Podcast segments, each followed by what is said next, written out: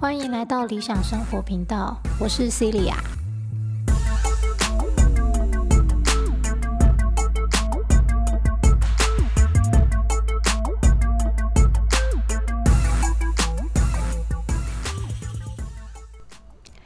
好，来到少有人走的路，心智成熟的旅程读书会第二集。好，这一集当然就接续上次。好，第一部分自律。好，所以一点点的前情提要。作者里面提到说，所谓自律呢，就是主动要求自己以积极的态度去承受痛苦，解决问题。好，自律呢有四个原则：推迟满足感、承担责任。忠于事实以及保持平衡。那今天就先放在第一个原则——推迟满足感这边。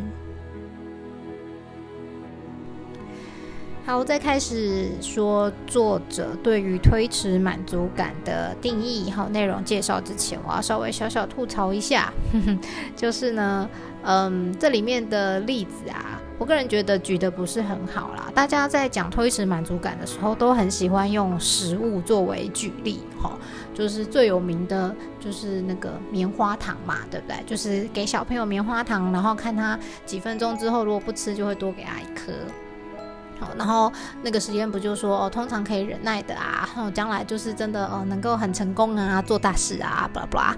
好，然后或者是我记得我国中还高中的时候吧，有一部日剧叫《蛋糕上的草莓》。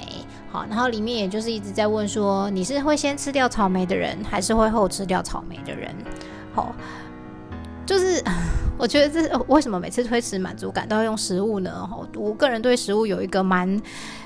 蛮大的坚持是这样讲吗？好，可能因为我以前也胖过，然后后来呃有瘦下来嘛，好，所以我对于吃这件事情是其实是很讲究，然后我会觉得你用食物来比喻真的是蛮，就是 不是很切实际。怎么说？就是嗯，首先以棉花糖的这个例子啊，我就常常想说，我觉得棉花糖很难吃。好，这种棉花糖就是那种。美式的那种可以火烤的，火烤之后当然很好吃啊，好，但是一般的那种，就是还没有烤的时候，我觉得那种棉花糖超难吃的，就是吃空气而已啊。好，然后你跟我说你不要吃哦，然后等三十分钟还是等多久之后回来，你如果没吃掉，我可以再多给你一个哦。我想说啊，我觉得这东西很难吃，你不用等。半小时等一小时，你一天我也不会吃的。你就算一天花给我一百个，我也是不会吃它。但是问题就来了，当你跟我说你半个小时、一小时之后你要再多给我一个的时候，我真的傻眼。我想说，啊，那我到底要吃还是不吃？我就讨厌吃这个东西了。然后你竟然跟我说我再等一下，你要给我两个。那我到底是吃还是不吃？我的比喻真的很烂。然后像蛋糕上的草莓也是一样，草莓有的人是因为很喜欢吃它，所以先吃，所以后吃；也有人因为是很讨厌吃它，所以先吃而或是后吃，对吧？就是 这什么烂比喻？好，然后我为什么会说我要吐槽这个？是因为我觉得用食物来比喻真的不是很恰当。好的原因是。我的肚子空间就只有这么大，对不对？你食物上来之后，你叫我先去吃那些我不喜欢吃的东西，然后我喜欢吃的东西留到最后，这合理吗？这超不合理的，好不好？因为我们可能在前面吃那些难吃的东西，我就已经吃饱了，然后最后我最喜欢吃的东西却吃不下，这烂透了，好吗？我一定是先吃我最喜欢吃的，因为我肚子的空间有限。而且只有在你很想要吃、肚子很饿的时候，第一口吃下去的食物，你才会觉得天哪，怎么这么美味，对吧？好，但是哦，即使是非常的饿啊，你也不可能因为第一口吃的是你最不喜欢的食物，它就瞬间变好吃啊，对不对？那为什么要浪费我肚子的空间去吃我不喜欢吃的东西呢？好，好，这是为什么？我觉得。呃，推迟满足感，我个人是非常同意的。可是我非常不同意，每次都喜欢用食物来做比喻，哦，这真的是完全不恰当啊！好啊，所以作者不是用棉花糖，也不是用蛋糕上的草莓，他是用蛋糕上的奶油。好，反正意思是一样的。好，好。除了食物的部分吐槽，其他的我是非常认同的。好，在推迟满足感这个部分啊，其实作者想要强调的就是，不要贪图暂时的安逸，先苦后甘，这样子呢就可以重新设置人生快乐与痛苦的次序。这个次序就是，我们先面对问题并感受痛苦，然后呢，我们就可以感受到解决问题。的这个更大的满足感跟快乐。那作者也强调，就是其实这样子的训练啊，是从小朋友很小很小时候就可以开始练习的。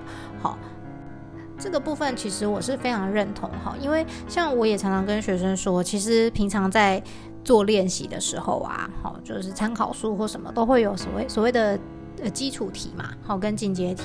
那如果这个单元我真的是非常非常不熟，我才需要从基础题开始做啊。如果我今天是，比如说，尤其是国三或高三学生在做总复习的时候，我都会说，你就直接拿那个进阶题起来写就好啦。然后，但是所有的学生都说，啊，可是老师我还没念过，我已经忘了。嗯，可是那是进阶题耶，那个很难。它真的没有那么难，好吗？只是你先把它想的非常的难。那你当然就觉得它难哦。然后，因为我觉得进阶题其实它就是，呃，跟基本题比起来，它就是多了两三个需要去思考的关键跟计算步骤这样子而已。好，那但是我就常常跟他们讲说，可是你知道吗？我以前如果真的隔天就要考试来不及的话，我就是挑几题进阶题写一写，我就去考试啦。因为如果进阶题我都会，基础题我当然会啊。对不对？好，但是当然啦，这个有机会再来讲哈。就是考试的不是只是会就可以考得好的哈，考试还牵扯到很多其他技术面的训练。那只是说，呃，我自己也是会这样子建议学生，或是有时候我也会这样强迫自己哈。因为，嗯，我以前是有很规律的运动习惯啦，然后就是曾经经历一段低潮期之后，呃，现在。就没有像以前那么爱运动了，有机会再来讲。好，但总之就是，呃，即使是我以前很规律的运动，其实要去运动的那个当下的那个，你知道吗？还是会很抗拒。好，所以我通常不管是以前好，或是现在，我现在想要重新再训练自己，再更规律的做一点运动的时候，我都会逼自己起床，第一件事就赶快去做运动，因为如果它是最难。做到的一件事啊，你把它拖到最后面去，真的很可能就不做了。可是如果我今天就先把这件事给做好了，我这一整天就会越活越轻松嘛。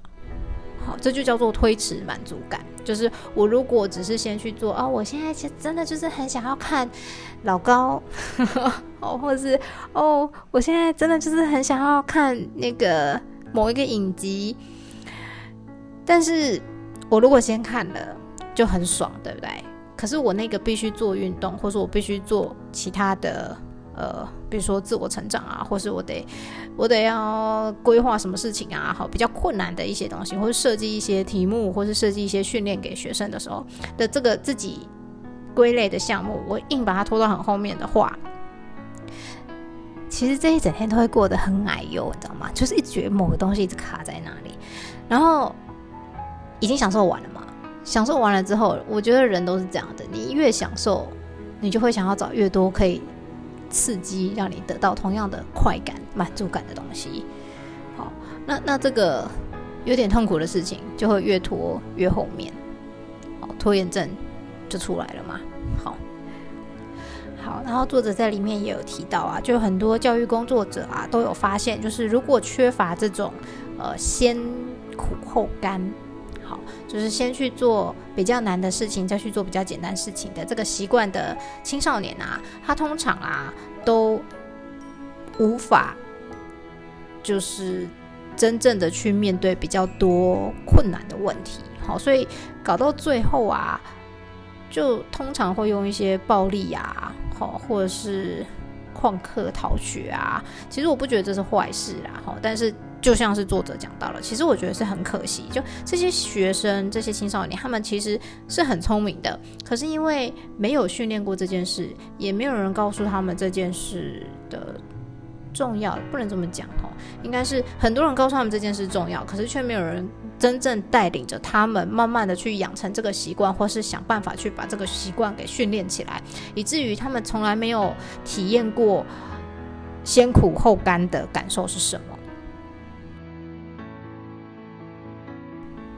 好，在这边我想要特别讲一下，就是我个人觉得“先苦后甘”这这四个字啊，是可以做很多层面的解读的。好，呃，回到我们刚刚前面一开始吐槽的，尤其是那个棉花糖的那个实验啊，哦，其实我常吐槽的时候，我就跟学生讲，我说，哼，我跟你讲，就算你很喜欢吃棉花糖啦，你也不能保证那个人真的半个小时或一个小时之后就真的会回来给你啊。好，所谓的先苦后甘，就是你可以确认后面得到什么满足感的这件事。这个满足感啊，第第一个需要确定的就是这个满足感是你自己可以得到的，而不是你要靠别人给你才能得到的。好，如果今天这个先苦后甘的那个后面的甘甜的感受啊，是要靠别人才能给你的话，那你前面就没有必要吃苦了，因为你更不知道这个人会不会给你。就是被卖了嘛，被耍了嘛。但是如果说，比如说像今天，我就是得要念呃数学科、英文科、地理科这三科。好，那我最讨厌地理，呃，数学、英文差不多。好，可是可能比较喜欢数学一点吧。那我就会先念地理，再念英文，最后再去念数学。好，因为。我就会知道说，哦，我把讨厌的念完，我会越念越轻松。这个满足感是我自己可以很确定给我自己的哦。好，所以我才能做先苦后甘哦，而不是说啊，那个很多长辈都喜欢讲说，你现在认真念书啊，你以后就轻松了。呃，为何会轻松啊？以后出去工作就会很好找，你就可以很轻松的做工作。嗯。有吗？你要不要去问卷调查一下？好，所谓的轻松有工作赚钱这件事，你要想一下哦。有工作能够赚钱，跟轻松是你可以保证你自己有的吗？还是那是靠环境、靠别人能够给你的？好，所以我从来都不会骗他们说你现在好好念书，以后就轻松了哈。我不会讲这种很智障的谎言。我都很坦白跟他们讲啊，你越活越长大，只会觉得人生越来越辛苦而已。好，可是那就表示你前面功课，你前面的功课有做完嘛？对不对？你有机会进阶嘛？你才会碰到比较难的问题啊。对，没进阶的话，你就永远一直在那个很简单、很老旧、很蠢的问题里面打转而已嘛。所以所谓的推迟满足感呢，我个人是同意的。不过。前提就是先苦后甘的这个甘，我们必须要先去认清楚，它是我可以掌控得到的，还是说我必须得依赖别人给我的？好，那如果今天这个后面的甘甜的部分是要依赖别人给的话，我个人觉得前面的苦不一定需要吃。好，那。回到书本上，作者说的，好，其实目前啊，但是因为这是很久以前的书啦，好，所以作者说以目他当时写书的时候，哈，还不知道到底为什么有些人有办法掌握这个推迟满足感的这个原则，哈，有些人却没有办法，哈，也不是基因啊，哈，也不是什么，但是以心理学家的那个种种迹象去分析，他会觉得其实家庭教育会是相当大的关键因素。好，这就接下来进入到他的这个第二个重点，叫做“子不教，谁之过”。好，作者就说啊，孩子缺少自律啊，其实未必是因为父母管教不严。好，事实上，你会看到那些被父母一直骂说很不自律、很怎么样的小孩啊，其实父母好像感觉管管得更严哦，一天到晚不是骂就是打、恐吓啊，干嘛的？好，可是呃。作者就提到说，但这样的教育方法其实只起到负面作用嘛，因为它本身就违背了自律的原则。好，接下来这句话就很重要。他说，没有自律原则作为后盾的管教，就不会起到任何积极的作用。好，还记得积极吗？作者就说，所谓自律，就是要主动要求自己以积极的态度去承受痛苦，解决问题。好，所以如果我们今天只是有透过责骂的方式啊，其实他只是因为恐惧，而不是因为自己主动想要得到什么，好，掌握什么，好，而积极的去做。OK，好，所以才会说，哎，父母这样子其实是没有用的。好，说是这么说啦，哈，然后我也知道，其实现在有很多年轻父母都已经开始，我们有在接触这类的书籍嘛，好，自己自我检讨，哈，都已经有在尽量的修正。好，可是就就像我之前说，为什么说是练习？我我们还是会时不时不小心就蹦出那种 旧思维，好，或是以前自己曾经被骂过、被说过的话嘛，对不对？好，所以呃。其实原则大家都知道了哈，只是没有那么容易。那这刚好跟前几集、前一集哈，我讲到说，呃，时间管理啊，就是从医生作者开始嘛。好，那作者这里面刚好也就讲到一样，他说，如果父母自己都不遵守自律的原则啊，那当然就不可能成为孩子的榜样嘛，就只会变成反面教材。然后这些父母呢，他的生活自己毫无自律可言，却强迫孩子需要去过一个有条不紊的生活。结果可想而知嘛。好，所以啊，如果父母啊自己就懂得自律、自治、自尊，好，然后自己的生活呢也过得井然有序，那孩子就会把这样子的生活方式视为理所当然的。好，那如果父母自己生活就是混乱不堪、一塌糊涂，那小孩子也当然就会照照单全收。好，这就跟之前我讲到的，就是如果父母自己时间管理都做不好的话，你要如何带领小孩呢？好，我们先不要讲说当榜样啦，当榜样压力好大哦。因为呃，当然我知道有一些人可能就是比较嗯有自信哈，就觉得妈我很好啊，我可以当榜样哈。那但是对于大部分其他人，或是至少以我而言啦，我会觉得我也就是。啊，脸皮还不够厚，我没办法说我自己很完美，我可以当一个很好的榜样，我没办法这么说。好，所以当如果要说榜样，真的压力会比较大一点哈。也许不是榜样，可是我会觉得至少要做到一个陪伴或者是领导的作用。好，因为当我们自己有开始。自律，我们开始有做这件事情，你就是一个很好的陪伴与以及引导。好，当小孩子有可能碰到问题，其实我们可能也已经碰到过了，那这时候我们就可以提点他一下嘛，对不对？好，那既然我们要起到能够引导以及陪伴的这个呃功能 效果的话呢，好，那我们就知道，其实，在培养孩子学会自律。的过程是需要投入相当大的时间的啦。好，如果我们没有花时间在时间跟精力在小孩子的身上的话，好，那你就不知道他们到底真正需要的是什么。好，也无法找到真正适合培养他们的方式。好，作者是用教育啦，可是我很不喜欢教育这两个字，我觉得是培养。好，培养一个习惯的这个正确方式。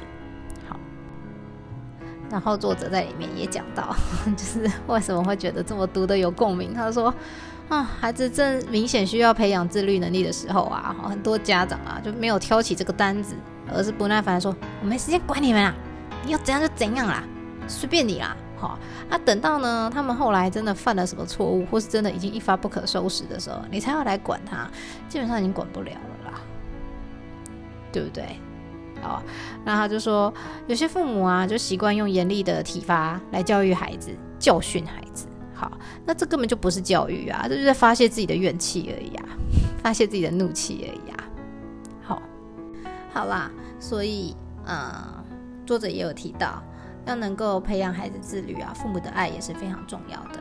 好，呃，就算啊，家庭生活，哦，比如说比较贫困。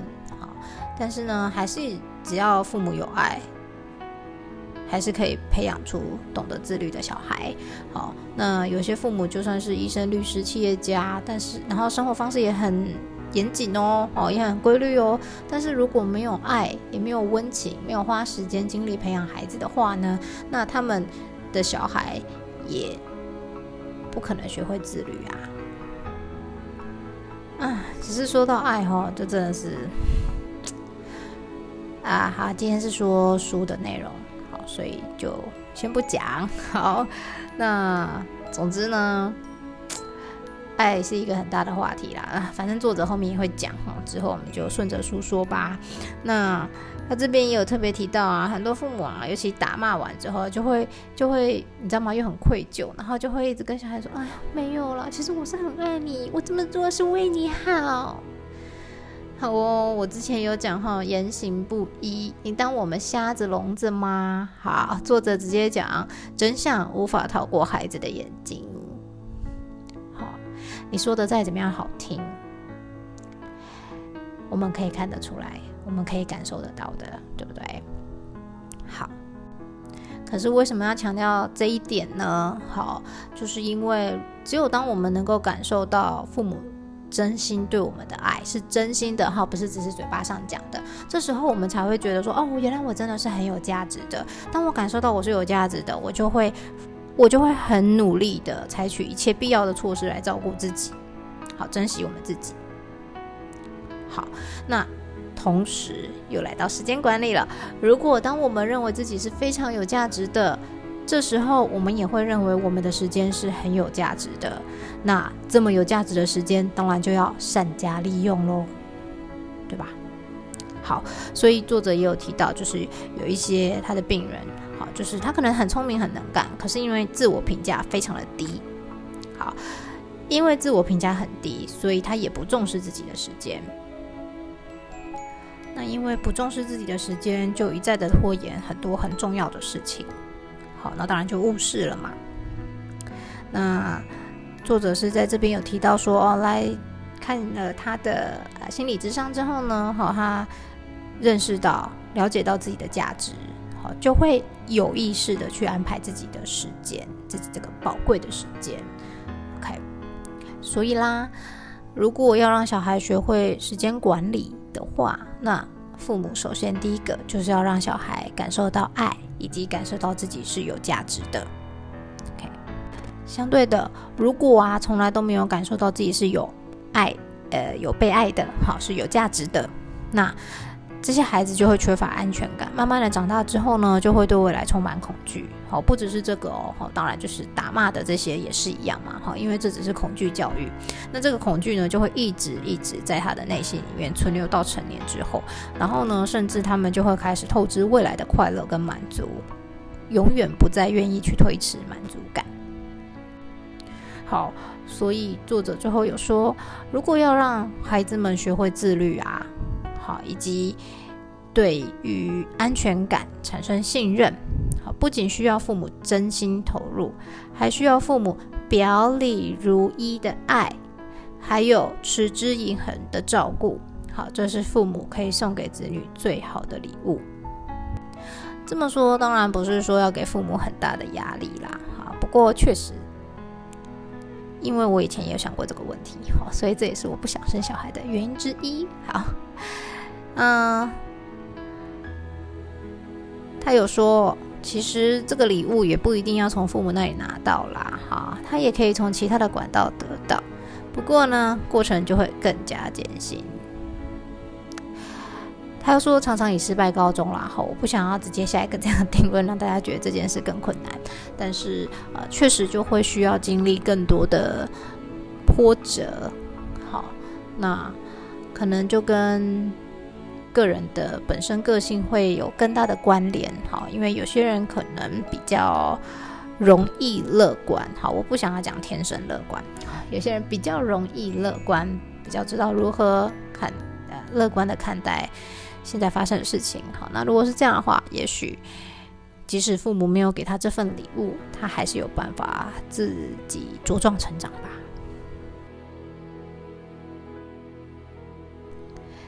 好。下一个重点是解决问题的时机。好，什么时候我们才会真的想要去解决碰到的问题呢？我想应该就跟前面有提过的，好，前面几集有提过的，可能就是直到我们寝食难安、情绪非常差的时候，才会想要开始解决吧。好，虽然我们都会说。不要在不得不的时候才改变。不过人有时候就是得被时间、被生活等等问题给推着走。到一个毫无退路的时候才会去改变。好，好，那总之呢，在这个章节里面，作者主要想提的是，呃，很多人他都缺乏耐心，好，然后不愿面对问题，好，所以导致忽视这个问题嘛。好就以为只要等的足够久，这个问题就会消失。好，很多父母也会觉得啊，我想说他长大就不会再这样了。想不到他长大之后，这个问题越来越严重。好，所以作者就讲，问题没有消失，它仍然继续存在，仍然妨碍着心灵的成长和心智的成熟。这像我之前讲的一集，好，说到有一个学生嘛，因为同学取得不好听的绰号。对吧？好，那这个问题其实会一直在心里面。他如果没有解决的话，他就会一直存在心里面，然后三不五时出来影响他之后的生活。好，那嗯，作者也有提到啦，其实会有这个忽视问题的这个行为啊，其实就是反映出大部分的人还是不愿意推迟满足感的心态。好，怎么说呢？因为你要去解决它，你就必须得要去分析嘛，还要有耐心嘛，还要花时间跟精力去解决它，去了解它嘛。好，所以我们才会常常说，接受这个问题才是解决问题的第一步嘛。哦，但是很多人都选择啊，假装没有看到，连接都不接受，这样。可是啊，有时候问题哈拖得越久。就会越难解决嘛。嗯，好像作者在其他的章节就有提到另外一句话，就是你不解决问题，你就会变成问题。好，总结一下推迟满足感啊，它是作者在自律原则里面的项目第一个提到的。好，那所谓的推迟满足感呢，就是我们要能够训练自己，好，先把比较难做的事情做完，好，再去慢慢越做越简单。那这就是我们说的 hard choice easy life，easy choice hard life。OK，就是如果你都是一直选简单的做，你的生活好就会越活越小。那如果呢，你愿意先把比较困难的事情做完的话呢，基本上会越过越轻松。好，不过我有特别强调一点啊，我觉得先苦后甘哈，这个甘必须是你自己能够掌握的那个部分，而不是说呃别人承诺你的事情。好，呃，如果你的这个甘呐，哈，你这个好处啊是要靠别人的承诺来给你的话，他可以给你，他就可以拿走。所以你苦到后来还是苦，好好，但是呢，这是需要先界定的。可是如果是在自己可以掌控的范围，我们确实是要训练起先苦后甘。碰到问题一定要去解决它，而不是让它像雪球一样越滚越大。好，那能够让孩子体悟到这件事情，或是如果我们身边亲密的朋友、男女朋友、老公老婆。家人要能够也做到这样的话，首先当然就是我们能够言行一致的让他们体会到我们对他的关心，我们对他的爱，好让他知道自己是有价值的，也让他知道说，其实我们会陪着他一起面对的，我们会提供他一些解方。好，不过当然还是得要自己去做。OK，好啦，那第二集。读书会就先停在这啦，下次见，拜拜。